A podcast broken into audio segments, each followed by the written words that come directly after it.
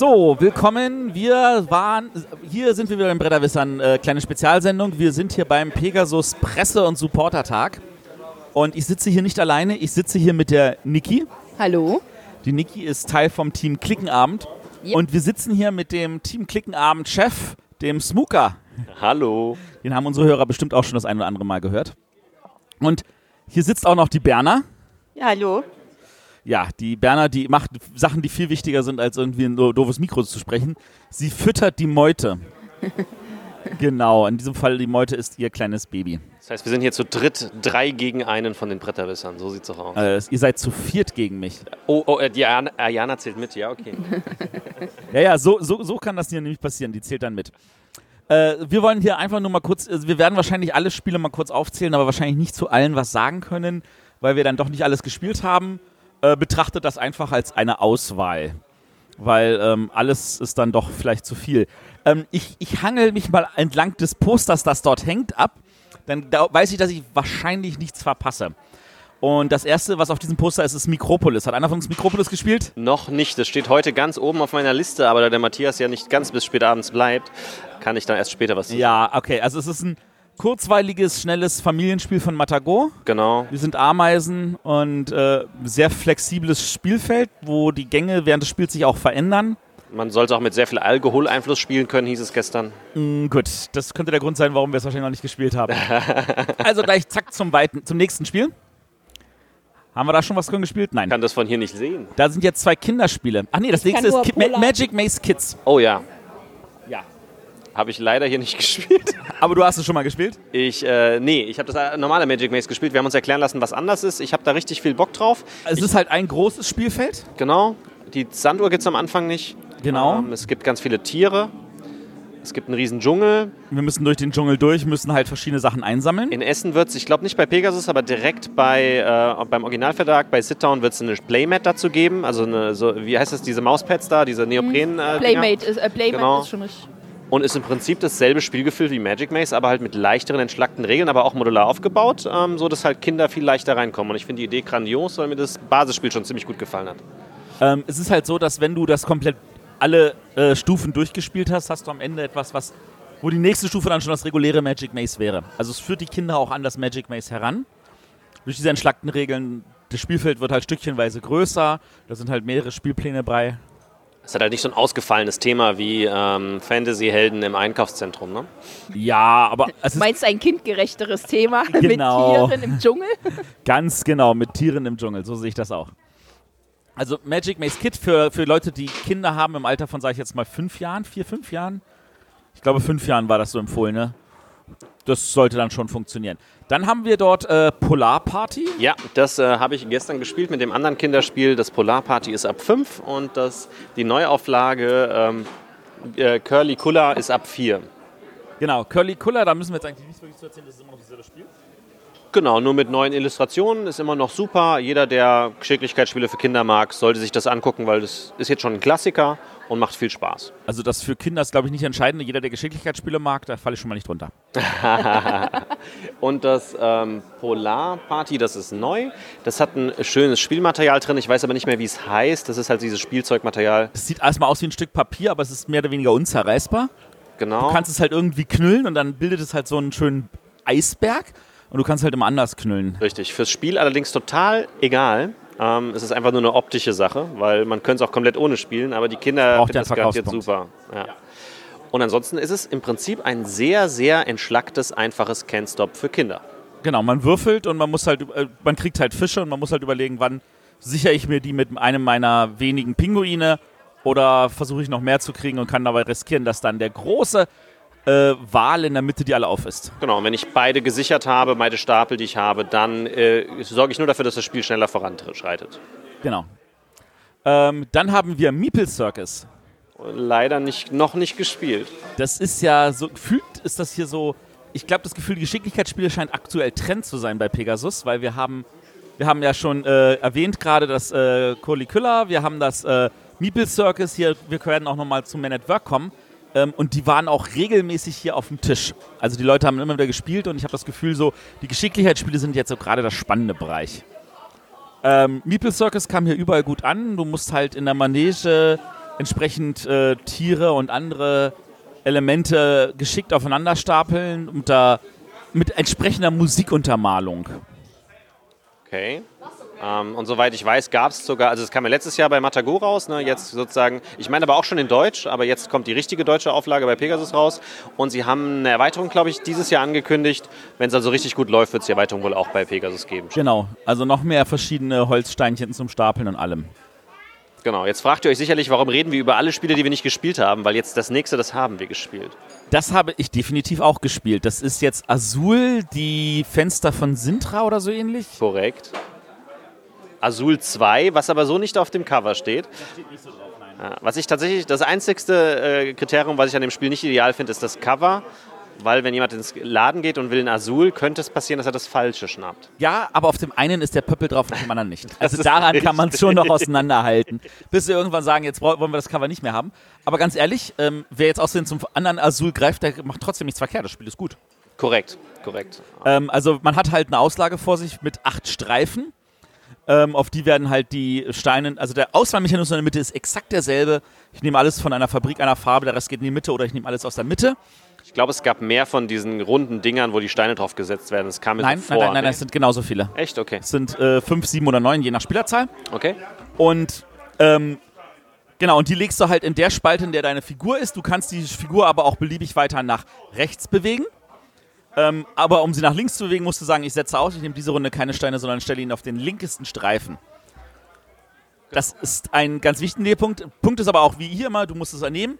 Alles, was du nimmst und was du nicht gleich einbauen kannst, weil es nicht passt, kommt in eine große, also die haben diesmal tatsächlich also eine Pappschachtel mitgeliefert, wo die Steine reinkommen. Was sehr cool ist, ja. Sehr cool und auch einfach gelöst. Das nennt man dann Bruchglas. Und äh, wir haben jetzt nur noch eine gemeinsame Zählleiste in der Mitte, was auch sinnvoll ist.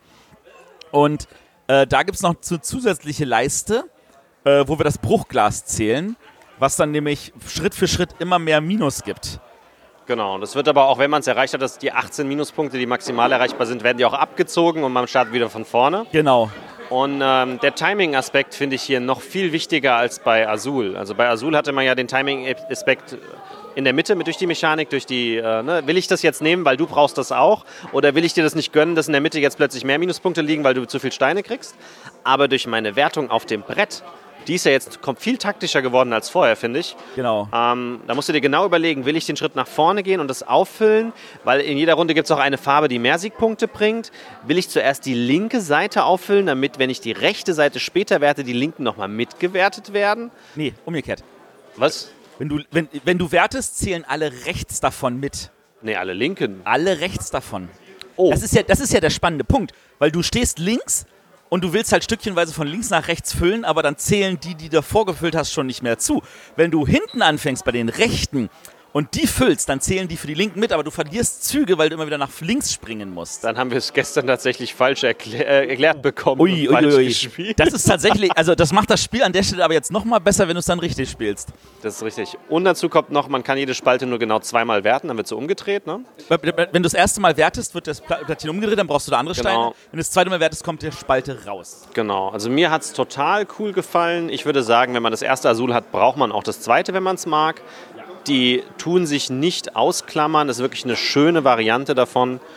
Und ich freue mich jetzt schon, das mehrmals dann zu spielen, vielleicht dann sogar mit richtigen Regeln. Genau. Ähm, das ist tatsächlich, fühlt sich auch so an, dass es äh, unterschiedlich gut spielbar ist. Dadurch, dass du äh, links halt hohe Siegpunkte hast, während du rechts niedrige hast, aber die halt mehrmals gewertet werden können. Und durch diese Möglichkeit mit den Feinen, die gerade mehr Punkte wert sind, halt nochmal extra Punkte zu machen, ist da auch einiges an Strategie möglich.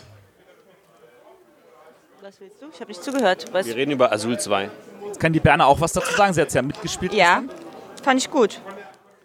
Ja, das ist jetzt, also an der Stelle sowas wie ein Arne-Siegel. Nein, das ist kurz und knackig. Kurz und knackig.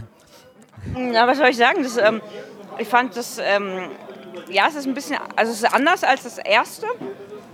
Von daher hat es auf jeden Fall eine Daseinsberechtigung. Ähm, ich würde jetzt sagen, es ist ein bisschen, hm, die Frage ist, ist es komplexer? Ja, indirekt, weil man ein bisschen besseres Timing braucht und noch eine, ein bisschen mehr beachten muss. Aber es hat mir gut gefallen. Ähm, auch hier haben sie darauf geachtet, dass die Farbblinden halbwegs damit zurechtkommen. Korrekt.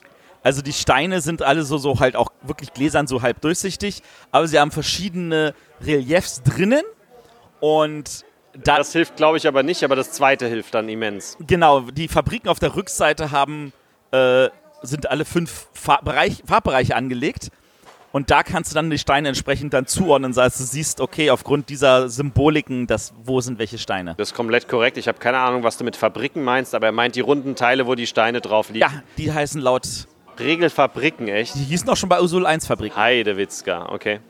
Ich Man sieht, gelernt. der, der Smooker, der liest keine Anleitung, der lässt das Spiel immer nur ich, erklären. ich weiß auch nicht, was Fabriken da irgendwie thematisch zu tun haben, aber okay. die stellen das Glas her. Ja, aber ja. Okay, der Smooker äh, ignoriert den mal, der braucht keine Themen, der braucht immer nur Mechaniken. ähm, dann kommen wir zu dem Spiel, was hier als großes Highlight wirklich allen beigebracht wurde. Da kann die Niki sogar was zu Da sagen. kann die Niki was zu sagen. Niki, leg los. Also, das Spiel heißt äh, Crown of äh, Emara, genau. Genau.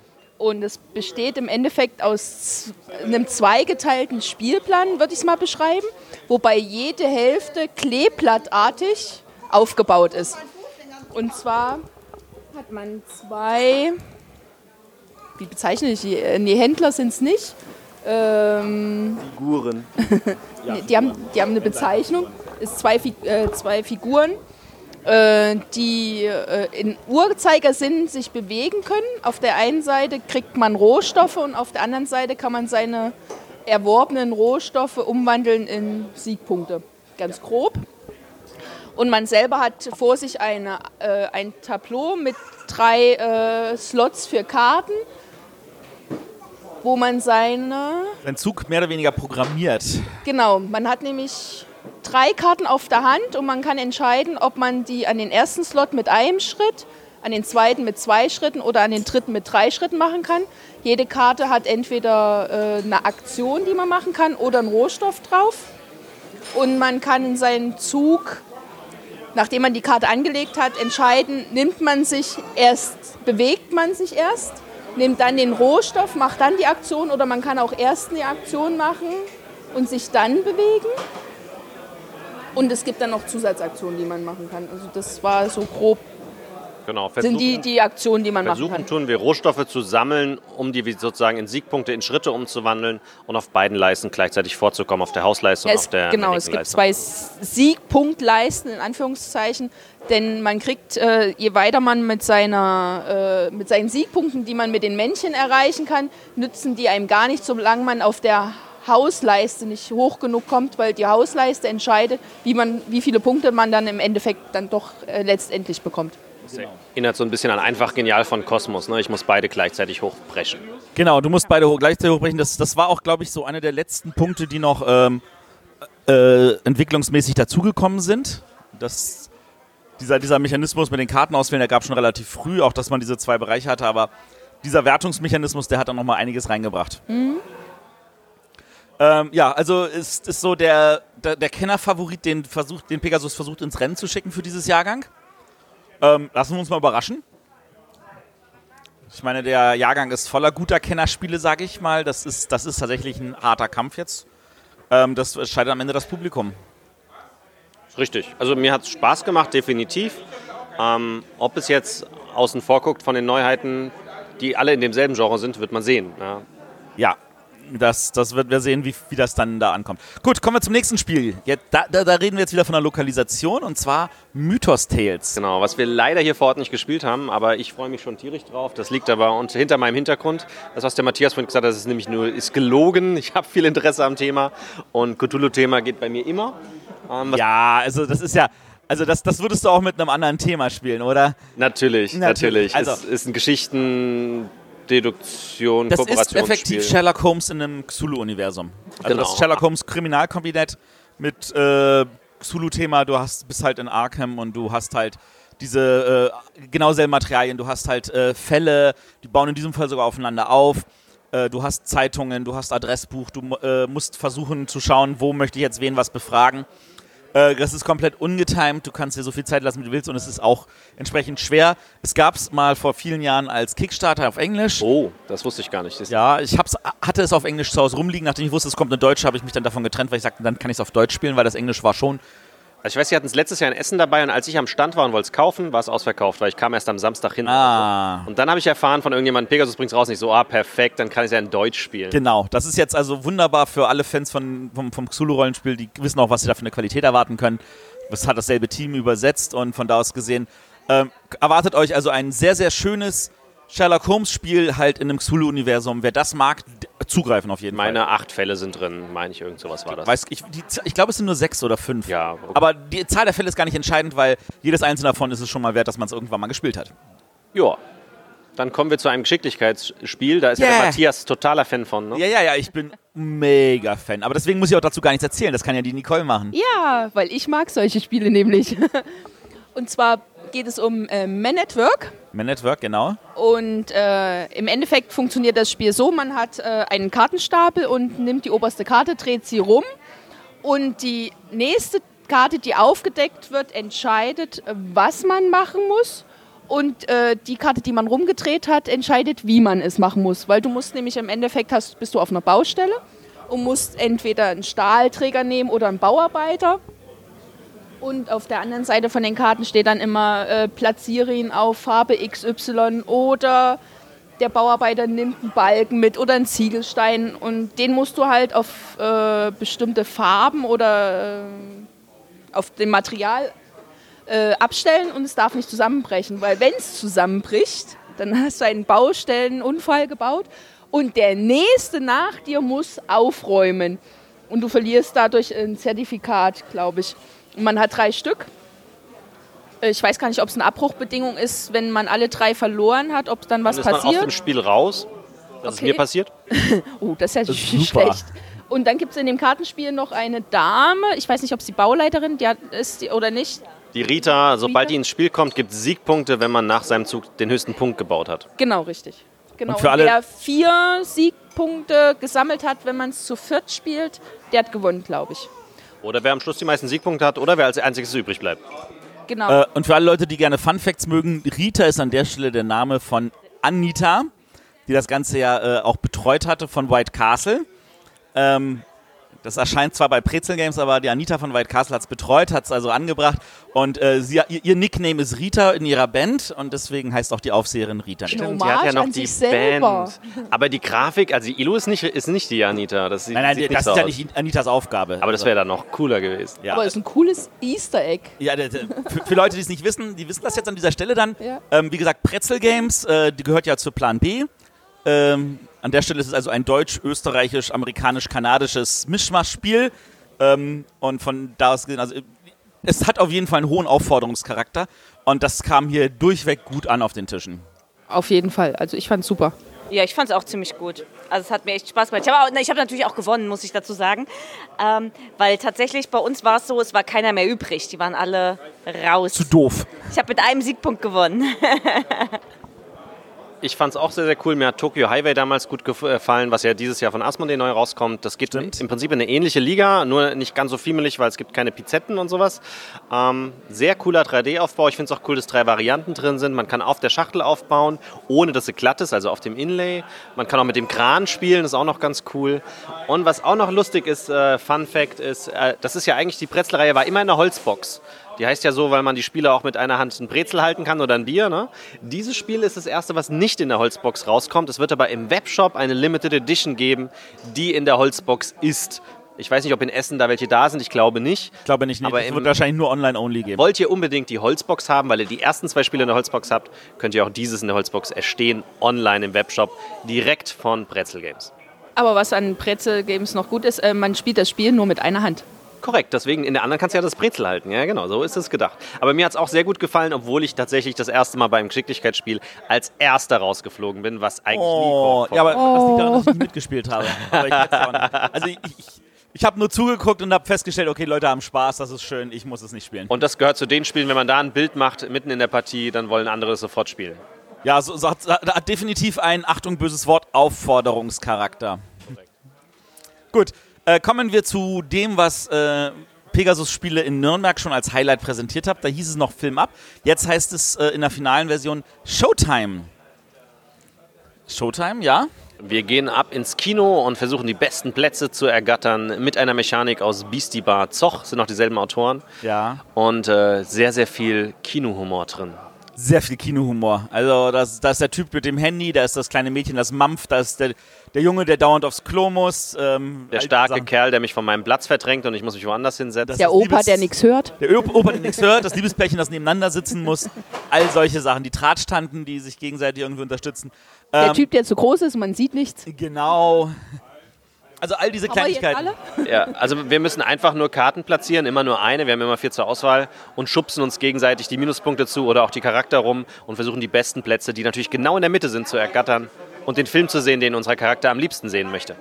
Auf jeden Fall. Also ähm, tatsächlich ein ganz schönes, einfaches Familienspiel. Ähm, ich bin jetzt neugierig, wenn der Arne das mal spielt, ob es ihm dann auch zusagt. Weil, Würde es ja drastisch wundern, ne? aber also wundern jetzt mich auch, aber ich, ich würde mich darüber freuen, weil ähm, wer BC Bar mag, dem sollte auch Showtime gefallen. auf jeden Fall, auf jeden Fall. Gut, dann kommen wir jetzt zu Castle Rampage. Ja, Matthias Kramer. ja.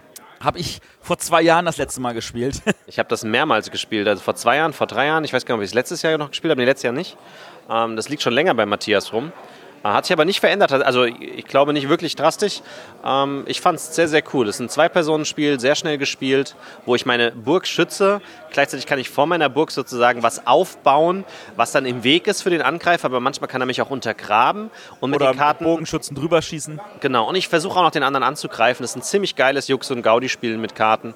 Passt perfekt in die Reihe, würde ich sagen. Es ist wirklich ein reines Kartenspiel. Also die Karten machen alles. Die bilden sowohl die, die Burgmauer, die dagegen geht, als auch die ganzen angreifenden Horden. Ein bisschen Kartenglück ist natürlich dabei, aber das ist in der Kategorie Fun.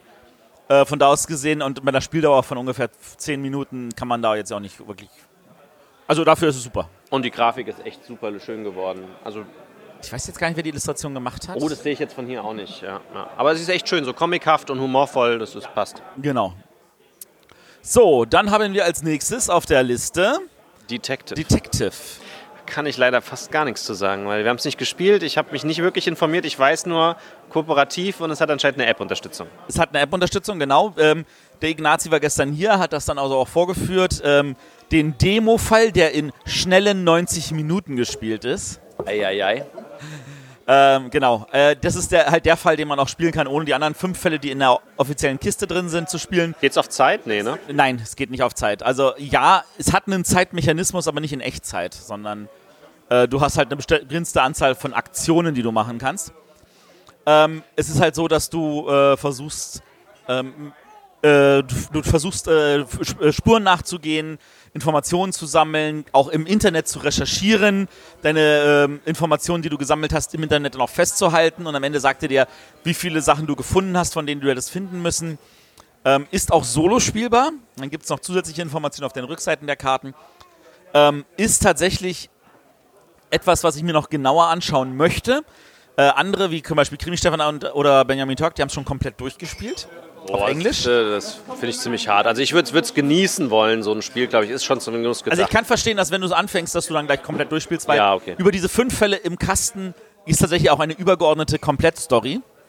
Deswegen willst du das eigentlich auch am Stück spielen, so wie bei einem Legacy-Spiel. ja. Ähm, hier geht nichts kaputt, aber danach ist der Kasten halt, sage ich jetzt mal, durchgespielt. Das ist tatsächlich aber auch das Problem solcher Spiele. Ne? Die müssen sich extra was einfallen lassen für Messen, wo man es anspielen kann, um zu wissen, was das ist, ohne dass man den Spielspaß verliert von den Szenarien. Das ist echt nicht so einfach. Das ist definitiv nicht so einfach. Aber ähm, wenn ich es richtig verstanden habe, ist das gut gelungen. Ähm, ich höre viel Positives zu dem Spiel. Ähm, ich freue mich darauf, es dann, wenn es jetzt dann auf Deutsch da ist, dann auch mal selber zu spielen. Dann kommen wir nach Berlin in diesem Fall Ja, nach Berlin. The Boldest von Edition Spielwiese. von Und der das- Sophia Wagner. Genau, die kennt man von Noria zum Beispiel. Das war ihr erstes. Ja, das ist Ähm, jetzt ihr zweites. Das ist ihr offiziell zwei, beim anderen Verlag. Oh ja, ist ihr zweites. Weil äh, ihr drittes ist, glaube ich, auch schon unter Vertrag, soweit ich weiß. Richtig, ihr drittes ist auch schon unter Vertrag, das habe ich auch gehört. Ich habe gehört, es kommt auch in Berlin raus. Ja, dazu können wir uns ja, aber wir lassen uns mal bei The Boldest bleiben. Ja. Ähm, hast du es gespielt? Ich habe es jetzt hier nicht gespielt. Ich habe es vor zwei Jahren mal in Malle gespielt. Ich weiß nicht, was seitdem geändert hat. Ja, korrekt. Das ist auch gerade mein Problem. Ja. Also ich, ich kann zumindest soweit sagen, man programmiert im Prinzip mit Karten. Äh, kann man ein ganz, ganz, ganz klein wenig mit Roborelli vergleichen, aber es ist wirklich nur ganz wenig äh, davon drin. Und man versucht in den Dungeon zu gehen und Karten einzusammeln. Und manche Charaktere können schräg laufen, soweit ich noch weiß, manche gerade. Und man kann immer nicht beliebig tief. Und ich setze vorher meine Charakter fest, die anderen aber auch. Und es kann passieren, dass mir einer meine Karten wegschnappt vor der Nase. Ähm, hat mir damals recht gut gefallen. Jux, auch ein Jux- und Gaudi-Spiel, würde ich sagen. Definitiv Jux und Gaudi-Spiel, auch wenn die Illustration das nicht vermuten lässt. Die Illustration ist schon sehr gewöhnungsbedürftig, aber ich meine das im positiven Sinn. Mich erinnert sie ein bisschen an die Comic-Grafik von den Belgiern. Ja. So ein bisschen. Äh, und da, es ist aber. Ähm, mit Maschinen, also Steampunk ist da so ein bisschen drin, ne? Es ist Steampunk, also du siehst halt wirklich so, so, so halb Mensch, halb Maschine-Geschichten und so. Also mich, mich spricht die Illustration der, äh, total an. Ich weiß noch nicht, ob sie ob das auf das Spiel so perfekt passt, aber ähm, daran sollte man sich nicht äh, äh, stören, denke ich. Also ich glaube, illustratorisch fällt der Verlag dieses Jahr drastisch auf. Das definitiv, das werden wir nochmal dann erwähnen, wenn wir zu dem anderen Spiel von diesem Verlag kommen. Genau. Kommen wir stattdessen zu dem obersten Expertenspiel, was wir jetzt hier hatten am Wochenende. Das hat die Niki leider gestern nicht spielen können, weil sie gestern noch nicht da war. Gestern durfte die gesamte Pressebelegschaft das spielen, nämlich Spirit Island, ein kooperatives Spiel, wo wir gemeinsam die Insel spielen, die sich gegen die Kolonisten, die Siedler, äh, wehrt, ähm, die irgendwie versucht, auf dieser Insel sich irgendwie anzusiedeln. War vor ein paar Jahren ein sehr erfolgreiches Äh, Kickstarter-Projekt. vor äh, an, ungefähr anderthalb Jahren, ja. ja, und wurde mit ziemlich viel Material dann. Viel Material. Ähm, Problem war natürlich, ähm, wa- als es dann ausgeliefert wurde, war es sofort ausverkauft. Dann wurde nachgedruckt, war sofort ausverkauft. Es ist- war sehr, sehr schwer ranzukommen. Jetzt kommt es auf Deutsch. Von da aus gesehen, ähm, ich weiß nicht, ob es tatsächlich produktionstechnisch zu Essen fertig ist. Lassen wir uns mal überraschen. Hieß es, so habe ich das verstanden. Ja, gut, Ähm, dann. Von der Mechanik her, die Insel wehrt, also die Insel wehrt sich halt, ne? Und die Karten, die wir ausspielen, sind Eigenschaftskarten, die ich aber bezahlen muss mit Energie. Und jede Runde kann ich mich auf der Insel ausbreiten, was wiederum einen Einfluss hat, wie stark meine Aktionen werden und wo ich sie machen kann. Genau. Ähm, ist ein definitives komplettes Expertenspiel von den Regeln. Man muss sehr viele Details beachten, sehr viel Zwischenverhältnisse. Und ich habe gemerkt, aber das ist jetzt eine rein persönliche, es gibt tatsächlich Spiele, wo ich gemerkt habe, ich bin nicht mehr die Zielgruppe. Das Ich gehört leider dazu. Also ich bin überhaupt nicht mehr die Zielgruppe bei Ich denen. bin definitiv, weil es ist kooperativ, es ist schweineschwer. Kooperative Spiele dürfen für mich so schweineschwer sein wie nur möglich. Ja, Äh, wobei wir noch über ein anderes kooperatives Spiel noch reden, was nicht so schweineschwer ist, was ich aber auf schweineschwer spielen werde. ja. Äh, Was mich hier tatsächlich gestört hat, aber ich verstehe auch viele, die das mögen. Mir war es zu viel Mikromanagement in dem Spiel. Also viele Ja. Sachen, die ich beachten muss und mich drum kümmern muss. Und was mich, aber das ist immer eine Geschmacksfrage bei Spielen. Hier macht mich die Grafik und das Material schreckt mich eher ab. Also mir gefällt die Grafik überhaupt nicht. Da kann ich jetzt nichts zu sagen. Ich habe mir das Material jetzt noch nicht so angeguckt. Die Illustration auf der Titelschachtel finde ich aber schon mal schön. Ja, es sind, glaube ich, dieselben Grafiken halt wie vom Kickstarter. Ne? Also es mögen Okay. auch einige, ich, ich mag es halt einfach nicht. Du mochtest auch die Illustration bei Inish wahrscheinlich nicht, oder? Da war ich gespaltener Meinung. Also ich fand's, ich fand's, muss ich ganz ehrlich sagen, bei Inish hässlich, aber für das Spiel passend. Aber ich finde es ja gut, dass es so viele Grafikstile gibt. Es kann ja auch nicht Definitiv. immer alles jedem gefallen. Wir müssen nicht nur einfach 100 neue Menzel im Jahr haben. Genau. Von da aus gesehen, es ist anders. Ja. Ähm, und von da, das fällt auch auf. Aber wer sehr komplexe kooperative Spiele mag, sollte sich trotzdem mal angucken. genau. Und dann kann man immer noch entscheiden. Genau. Weil hier gab es gespalten. Es gab Tische, die haben es geliebt, anscheinend Matthias auch. Und es gab Tische, die haben gesagt, ah, muss nicht sein. Ja. Gut, äh, dann kommen wir zu einem nächsten. Und jetzt kommen wir zu einem leichten kooperativen Spiel, nämlich Talisman. Oh ja, eine Uralt-Legende. Wann kam das denn das erste Mal raus? Auch schon ewig her. Ja, oder? aber das ist jetzt tatsächlich ein neues Talisman-Spiel. Korrekt. In der Talisman-Welt von Zach und Palm. Richtig, die man ja kennt. Die haben, glaube ich, auch die ganzen Asterix und Obelix-Spiele gemacht. Die Zwerge Ja. haben es doch auch gemacht, meine ich. Und die machen auch, die haben auch das andere kooperative Spiel, das wir gerade eben schon angedeutet haben, was wir noch aber später erwähnen werden, gemacht. Genau, das haben wir gestern als Absacker gespielt, weil es auch hieß, es ist ein wunderbarer Absacker. Ähm, ich würde auch sagen, es kann man mit sehr jungen Spielern spielen. Hat sehr einfache Regeln. Ist ein Sackbauspiel. Ja. Ja, und jeder kriegt einen Charakter und dann gibt es, glaube ich, fünf Abenteuer sind drin, doppelseitig, meine ich, so wurde das gesagt. Ja, fünf Abenteuer, genau. Ähm, wir müssen uns auf dem Plan bewegen mit einem Würfel. Das ist noch identisch zu Talisman, ähm, weil das hatte auch einen Würfel und ich konnte mich bewegen. ich kann entscheiden, welchen Weg ich lang laufe und dann werden Plättchen aufgedeckt und ich muss gegen die kämpfen. Und äh, natürlich auch hier kann man sich in eine Kröte verwandeln lassen. Korrekt. In verschiedenen Abenteuern, genau, genau. Das gehört dazu. Und wenn ich halt aus meinem Sack ziehe, muss ich halt darauf achten, wie ich, ob ich vorher was wieder in den Sack reintue und die Wahrscheinlichkeit erhöhe, um gegen das Monster zu kämpfen. Und wenn ich es schaffe, kriege ich halt Blättchen, die in meinen Sack kommen, um mein Deck zu verbessern. Äh, Fun Fact zu diesem Spiel: Auf Englisch ist es schon seit der GenCon draußen, Ah, was? auf Deutsch halt noch nicht. Ah, okay. Also Pegasus hat auch, zweiter Fun Fact, Pegasus hat auch angekündigt, dass das nicht das einzigste Spiel bleiben wird. Sie planen da eine ganze Reihe. Sie haben die Ja. Talisman-Lizenz und da werden jetzt verschiedene Spiele rauskommen. Ich schätze mal, sie fangen jetzt mit den einfachsten an, also wo man am besten, am einfachsten reinkommt. Und es bleibt nicht nur bei Brettspielen. Das habe ich auch gehört. Ich weiß noch nicht, wie offiziell das ist, aber ja. Das weiß ich jetzt auch nicht, aber da freue ich mich dann besonders drauf. ja. Ähm, genau, äh, dann kommen wir zur Brains-Reihe. Burgen und Drachen. Brains Family. Brains Family. Ich weiß noch, äh, ich durfte, das Family kommt übrigens von mir. Ach so. Ja, sie hatten wirklich lange überlegt, wie nennen sie das Brains. Äh, sie wollten das dann, glaube ich, auch äh, irgendwie Brains äh, Challenge oder ähnliche Sachen nennen. Das fühlte die, sich für die zu, so abgehoben an und jetzt das mit dem Brains Family. Man kann es halt als Familienspiel spielen. Also bei den Brains bin ich wirklich fasziniert, wie lang das in der Entwicklung war. Also ich kann mich noch an die erste Prototypenpartie davon erinnern. Das ist locker, locker vier Jahre her. Ja. Das ist verdammt lange in Also ich habe das letzte Mal das, dieses Brains Family vor zwei Jahren gespielt auf Malle. Da fand ich es noch relativ einfach. Ich habe das gestern nochmal gespielt und dachte mir so, da ist noch mal was reingeflossen. Das ist schon ein bisschen knackiger geworden. Also das war nicht so ein, ah ja, ich lege und bin fertig, sondern da war schon deutlich mehr äh, Fleisch dran, was ich sehr angenehm fand. Ähm, man spielt halt jetzt äh, bei dem normalen Brains ist ja so, man, jeder tüftelt, äh, man tüftelt alleine für sich hin. Es gibt dann Leute, die haben sich zwei gekauft, damit man gleichzeitig gegeneinander tüfteln kann. Hier braucht man nur eins zu kaufen und kann gleich zu viert gegeneinander tüfteln. Man kann es natürlich trotzdem alleine spielen, wenn man das unbedingt möchte. Ist vom Spiel nicht angedacht. Ähm, es geht darum, ähm, dreimal Erster zu sein.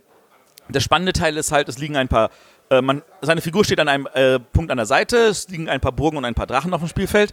Wer zuerst seine Figur mit allen Burgen angebunden hat, ohne offene Enden, ähm, der äh, hat eine Runde gewonnen. Wer schon eine Runde gewonnen hat, muss zusätzlich einen der beiden Drachen anbinden. Genau. Wer schon zwei Runden gewonnen hat, muss beide Drachen anbinden. Also es gibt so eine Art Handicap-Regelung für die Leute, die hinten, also die vorne liegen, dass die halt nochmal irgendwie ein Hindernis haben.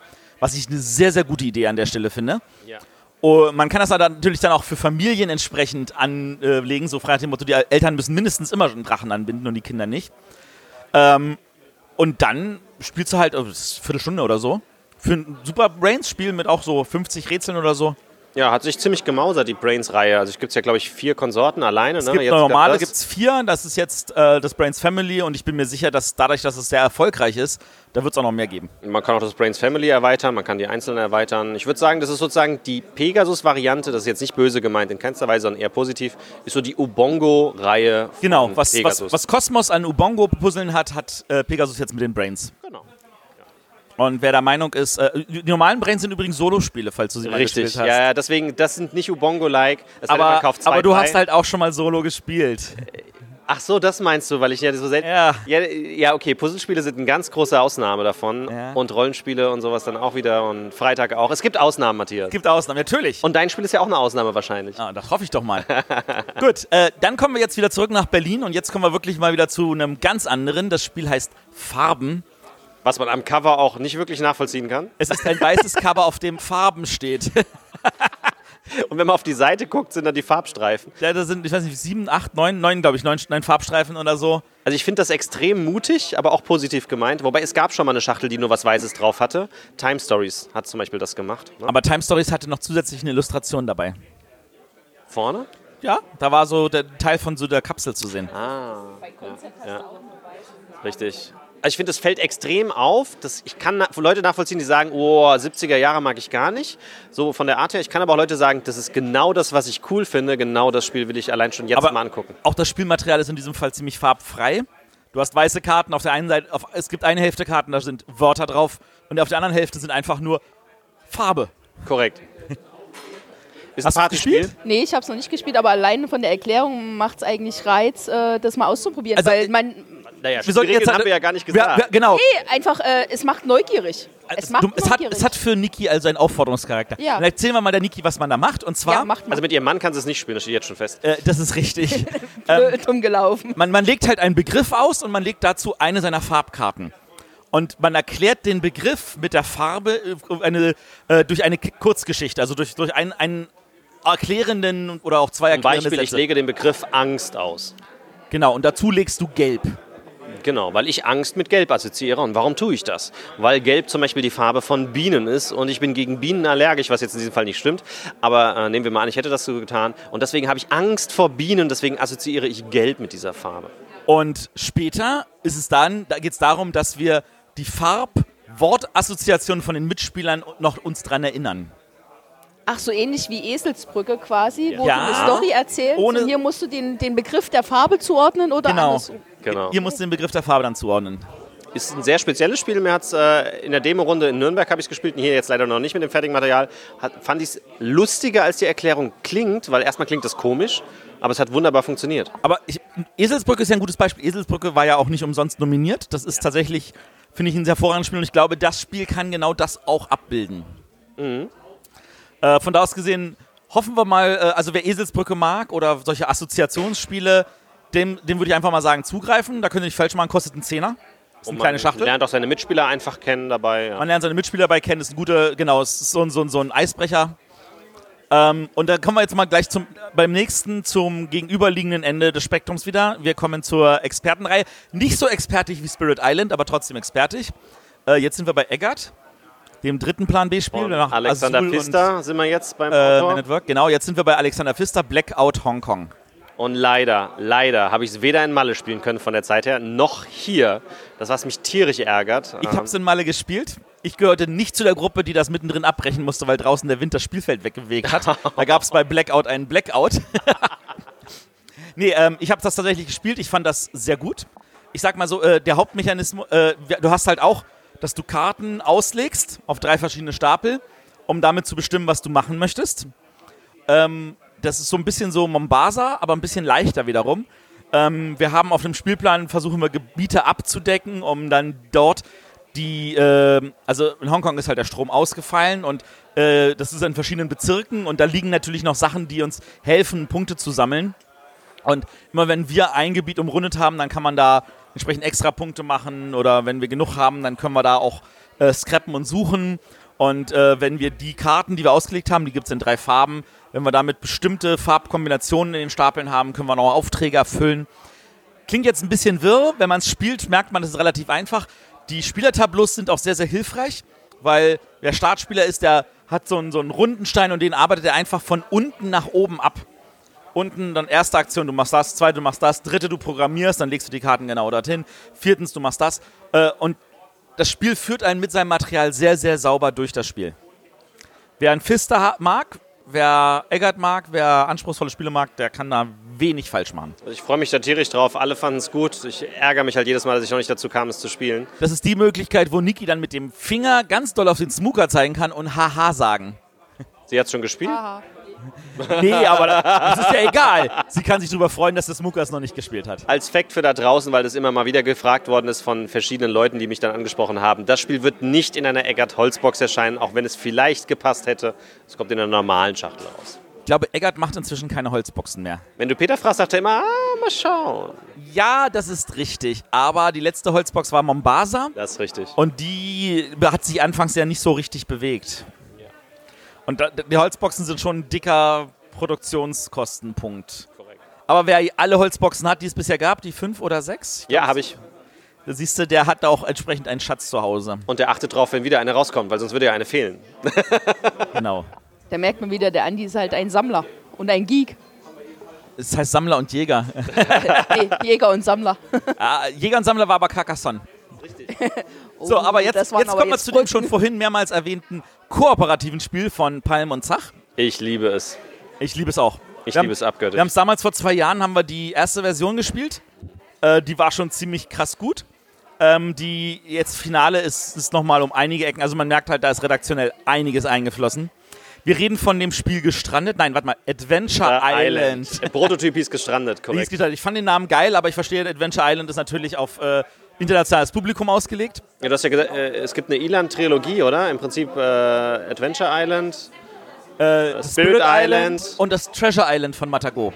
Das Ah. kommt dann wahrscheinlich nächstes Jahr bei Pegasus. Okay. Das schon her. Ähm, ja, haben wir in Mallorca gespielt. Äh, es hat das Fast-Forward-System, würde ich jetzt mal sagen, drin. Ja, also es gibt jetzt schon so eine Anleitung, die man vorher einmal gelesen haben sollte. Aber, Aber man braucht nicht unbedingt. man braucht nicht unbedingt. Also das Spiel führt einen, es gibt ein, in der, äh, auf der Messe gibt es ein Promo-Szenario, was so, so ein bisschen so die Vorgeschichte erzählt. Tutorial, ja. Dauert ungefähr, was haben wir dafür gebraucht? Zehn Fünf Minuten. Minuten, zehn Minuten maximal, wenn man, je nachdem wie aufmerksam den Test, Text liest. Genau. Und danach hat man fünf große Szenarien drin, Korrekt. ähm, inklusive Boostertüten für verschiedene Sachen, die das Ganze nochmal ein bisschen äh, variieren. Ja. Und äh, laut Redakteur ist es mit weniger Spielern härter als mit mehr Spielern. Was so viel heißt, wie ich jetzt mit meiner Frau zu zweit spielen. Also es ist wunderschön illustriert. Alle Karten haben mindestens eine eigene Illustration, manchmal sogar zwei mit der Rückseite. Genau. Das erklärt sich alles von selbst. Die Basismechanik ist super simpel, es ist voll kooperativ, erinnert an ähm, Castaway. Nee, wie hieß der Film mit. Ähm, Castaway, ja. Doch, Castaway. Also mich hat es jetzt mehr an Lost erinnert. Lost auch, ja. Ja. Also man ist halt auf einer Insel gestrandet Genau. und man fängt halt an zu spielen und man weiß noch nicht mal, was man eigentlich das Ziel ist. Man macht etwas, man erkundet und es ist auch völlig in Ordnung, ein Szenario zu verlieren und es nochmal spielen zu müssen, um einfach was anderes zu machen. genau. Und das Szenario sagt dann aber auch, jetzt hast du es gewonnen, jetzt geht zum zweiten Szenario. Und dann kommt so richtig so episodenmäßig so immer mehr dazu. Da sind ganz viele Karten drin, auch eine gute Einlage, die die Karten brav trennt so. Das ist vom ersten, das ist vom zweiten Szenario und so. Und wie gesagt, diese Boosters mit äh, irgendwelchen Flüchen und äh, Piraten und ich weiß nicht was alles. Also ich habe leider noch nicht alle fünf Szenarien durch, wobei positiv, ich möchte sie nämlich auch daheim wieder jetzt genießen. Ähm, das ist mein absolutes Pegasus-Highlight. Also da freue ich mich schon ewig drauf, dass es rauskommt, weil wir den Proto halt so früh gespielt haben. Ich muss kurz nochmal auf den Blick klicken. Ja, hundertprozentig. Von allen Pegasus-Spielen ist das das, worauf ich mich am meisten freue. Ich finde es total cool, dass sie das machen. Ich hoffe, dass es sacke viele Leute kaufen, weil dann ja mehr Szenarien garantiert nachgeliefert werden. Genau. Also, Leute, kauft es euch, seid begeistert, kauft euch einfach noch ein zweites, dann erhöht die Chance, dass auf jeden Fall noch eine Erweiterung kommt. Genau, ka- kauft einfach mal fünf, dann könnt ihr an Weihnachten ein paar verschenken oder so. Genau. Könnt ihr noch ein paar mehr Leute anstecken. Also das ist für mich, ich verstehe, das hätten sie an meiner Meinung nach am Pressetag auf den Tisch legen sollen und nicht das andere. Aber warte mal, ich, der, der Redakteur, der kann ja dazu auch zwei Worte mal kurz ins Mikro sprechen. Ja, das hätten wir natürlich auch gern beim Pressetag äh, stärker in den Vordergrund gerückt. Ihr habt nicht genug Exemplare da. So ist es. Das sollte ja dann schon jeder spielen können. So, das war der liebe Stefan Stadler. Ihr erinnert euch, der war in Sendung 99 dabei. Wir äh, freuen uns wieder, wenn in Sendung 199 dabei ist. Hat er noch drei Jahre Zeit, sich zu überlegen, worüber er reden will. oh ja, das sagt er jetzt. Das sagt er jetzt. Ich kenne ihn. Das sagt er nur so. Also, Adventure Island von mir zwei Daumen hoch. Äh, ja, alles, was ich habe, hoch. Also es sei denn, ich werde drastisch enttäuscht, wenn ich es durchgeführt habe, aber alles nach oben. So, Niki, du hast es damals, glaube ich, auch in Malle gespielt gehabt, oder? Nee. Nee, oh, Niki, du hast was verpasst. Aber Berner hat es gespielt. Hallo, ja, Berner ich war aber auch letzten- begeistert, oder? Ja, ich fand es mal super. Hier habe ich es aber jetzt nicht nochmal gespielt. Ich Also, durfte Aber die letzten zwei Jahre nicht mehr dabei sein. Oh, also von mir aus darfst du kommen. Ja, Niki. ich schon, aber da haben meine zwei Kinder und mein Mann was dagegen. Dann nimm noch die, deinen Mann und die zwei Kinder mit. Bezahlst du den Flug? Dann ja. Äh, Meine frag sind mal den Redakteur, der bezahlt den Flug vielleicht gerne. Aber doch nicht. Das ist ein Wort. Er hat gesagt, er kommt nächstes Jahr nach Malle. So, äh, kommen wir zum nächsten Spiel und zwar zu Roleplay Roleplayer. Roleplayer. Ein, es ist kein Roll-and-Ride-Spiel, es ist ein Würfel und dieses Sammel auf dem eigenen Tableau-Spiel. So ein bisschen wie Sagrada, aber definitiv etwas kenniger mit äh, Fantasy-Thema. Es wird von jedem mit Sagrada verglichen und ich finde den Vergleich trotzdem recht passend, ja. Ja, also, also ich meine, es ist, es ist eigentlich kommt nicht, also das Einzige, was die Spiele gemeinsam haben, es gibt Würfel und man draftet die, das war's. Genau. Ja, es gibt, ja, richtig. Aber wir haben ja trotzdem, wir müssen Muster erfüllen, wir müssen Zahlenkombinationen erfüllen, wir müssen Summen erfüllen. Wir haben Eigenschaften, die die Würfel ändern. Das ist alles da, leicht anders da. Aber es ist trotzdem mechanisch vorhanden. Was komplett anders da ist, ist, wir können Waffen kaufen, den Charakter aufleveln, äh, Sets sammeln, Besinnung, Sets sammeln. entscheidend, äh, entscheiden, an welcher Stelle wir dran sind. Wir müssen noch mit Geld haushalten. Genau, das kommt alles dazu. Und äh, hier vor Ort habe ich genau zwei äh, Meinungen gehört. Die eine Meinung ist meine.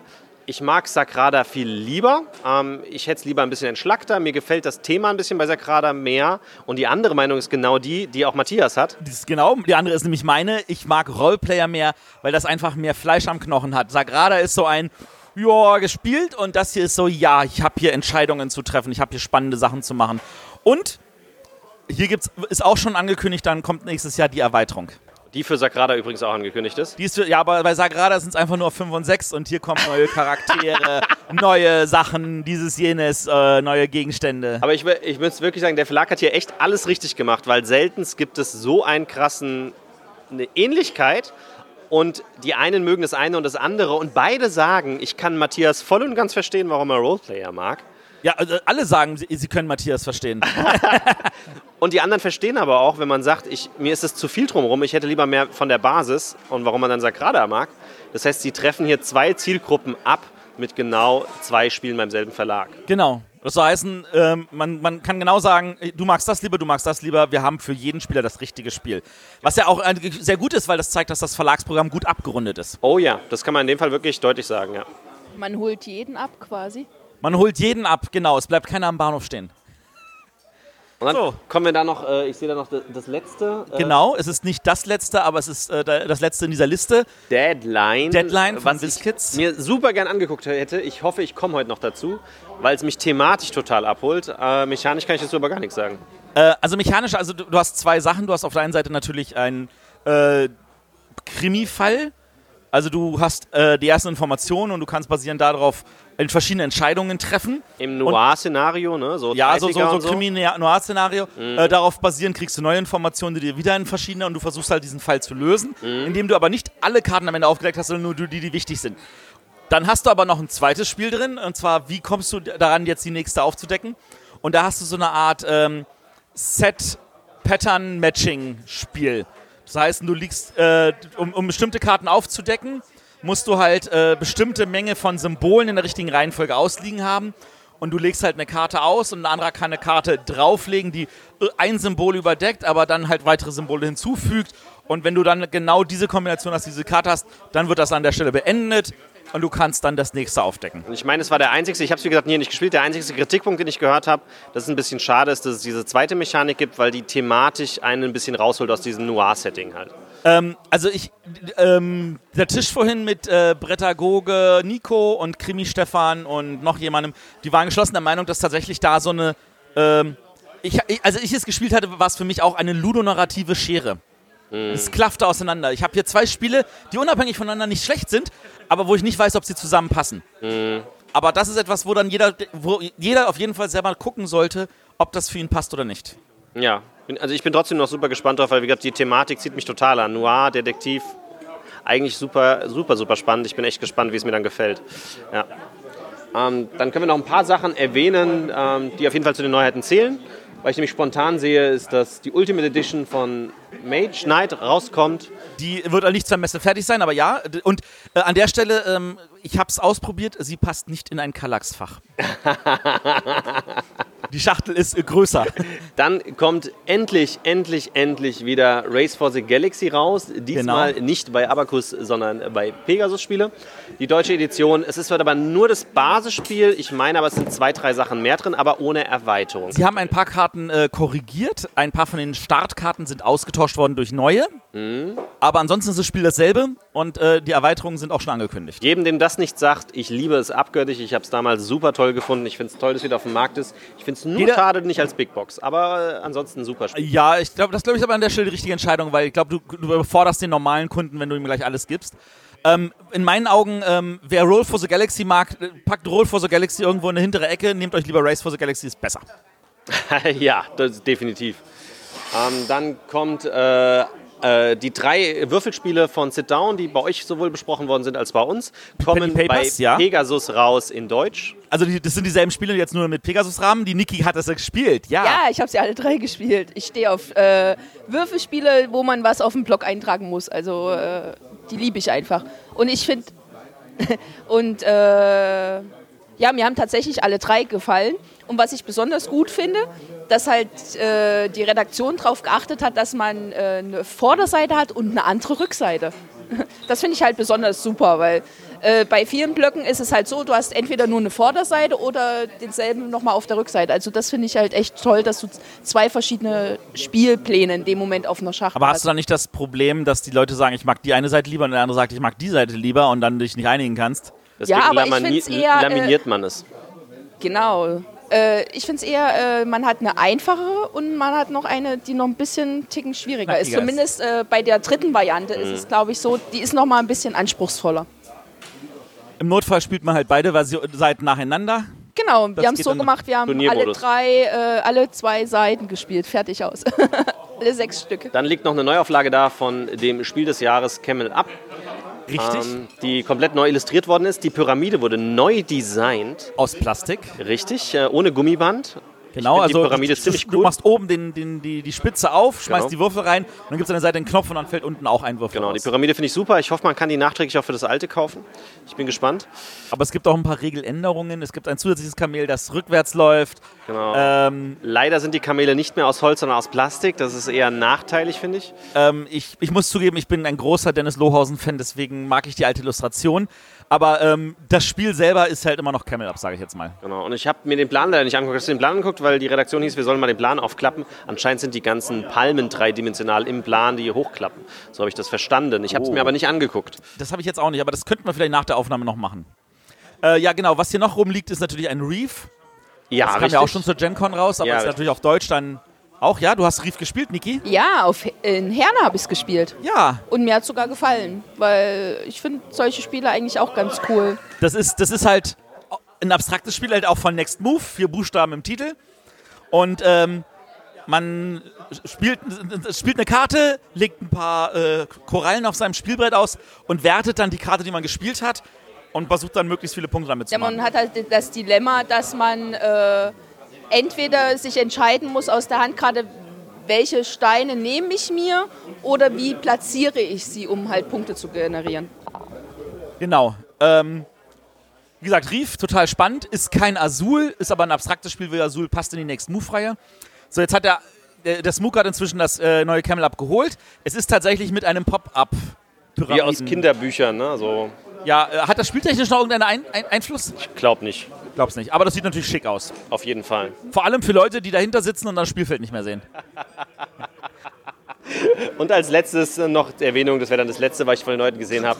King Domino Erweiterung, die Giganten oder wie, die Riesen. Oder Ja, richtig. Die King Domino Erweiterung. Für Leute, die King Domino lieben. Freue ich mich schon ganz dolle drauf. Aber die habe ich nicht gespielt. Kann man ja nachholen. Kann man nachholen, genau. Äh, ja, bringt die Riesen rein, bringt neue Plättchen rein, äh, die auch noch in den Turm passen. Das wurde vorher schon so designt. Da liegen dann fünf Plättchen aus, wenn ich es richtig in Erinnerung habe. Äh, genau, meine ich auch. Und äh, die Riesen ändern nochmal was an den Legeregeln. Ähm, Es gibt, glaube ich, Minuspunkte, wenn du einen Riese bei dir auf deinem Spielplan hast. Und, da war was. und Ja. das, was in der ersten Edition, glaube ich, war, dass wenn du dein Schloss in der Mitte hast und du Siegpunkte generierst, gibt es jetzt wirklich als Siegpunkt-Varianten als Extraplättchen als Beilage. Also ich glaube, damit ist auch erstmal das Basisspiel erschöpft, weil mehr Plättchen passen jetzt nicht mehr in den Turm rein. Das ist ja in Ordnung. Also ich meine, wer mit Queen Domino spielt, der hat eh zwei Türme von da aus gesehen. Stimmt natürlich auch wieder. Gut, ähm, ich denke, wir sind durch. Das war dann doch schon wieder einiges. Es wird hier wieder lauter, weil die Leute anfa- anfangen, was zu essen. Genau. Ähm, ich danke dir, Smooker. Ich danke dir, Niki. Gerne. Super gerne. Ähm, und äh, wer jetzt noch unsicher ist, ähm, einfach irgendwie nochmal auf die Seite gucken. Wir haben jetzt leider keinen Bericht vom Queen Games gehabt, aber Smooker hatte, war dort, Wir kann haben einen. Audio-Podcast im Auto aufgenommen. Ja. Genau, hab den Audio-Podcast mal aufgenommen. Videos ich, folgen noch. wir empfehlen da einfach mal bei den Brettagogen, die machen auch eine Sendung, wo sie aber Kosmos, Queen und Pegasus Event alles zusammenfassen in einer schönen dreistündigen Sendung. Genau. Bei den Bretterwissern könnt ihr auch zu einzelnen Presseevents was hören. Ja, bei den Bretterwissern gab es schon zum Kosmos-Event was. Genau. Ich hoffe jetzt einfach mal, dass ihr das brav alle schon gehört habt. ähm, ich glaube, mit den Presseevents sind durch. Das nächste, was ansteht, ist tatsächlich Essen selber. Korrekt. Korrekt. Korrekt. Von da aus gesehen, äh, vielen Dank fürs Zuhören und wenn ihr noch irgendwelche Fragen zu irgendwelchen Spielen habt, schreibt es in die Kommentare und ich versuche dann euch irgendwie zu helfen. Bis Bin dann. gespannt. Tschüss. Ciao. Ciao.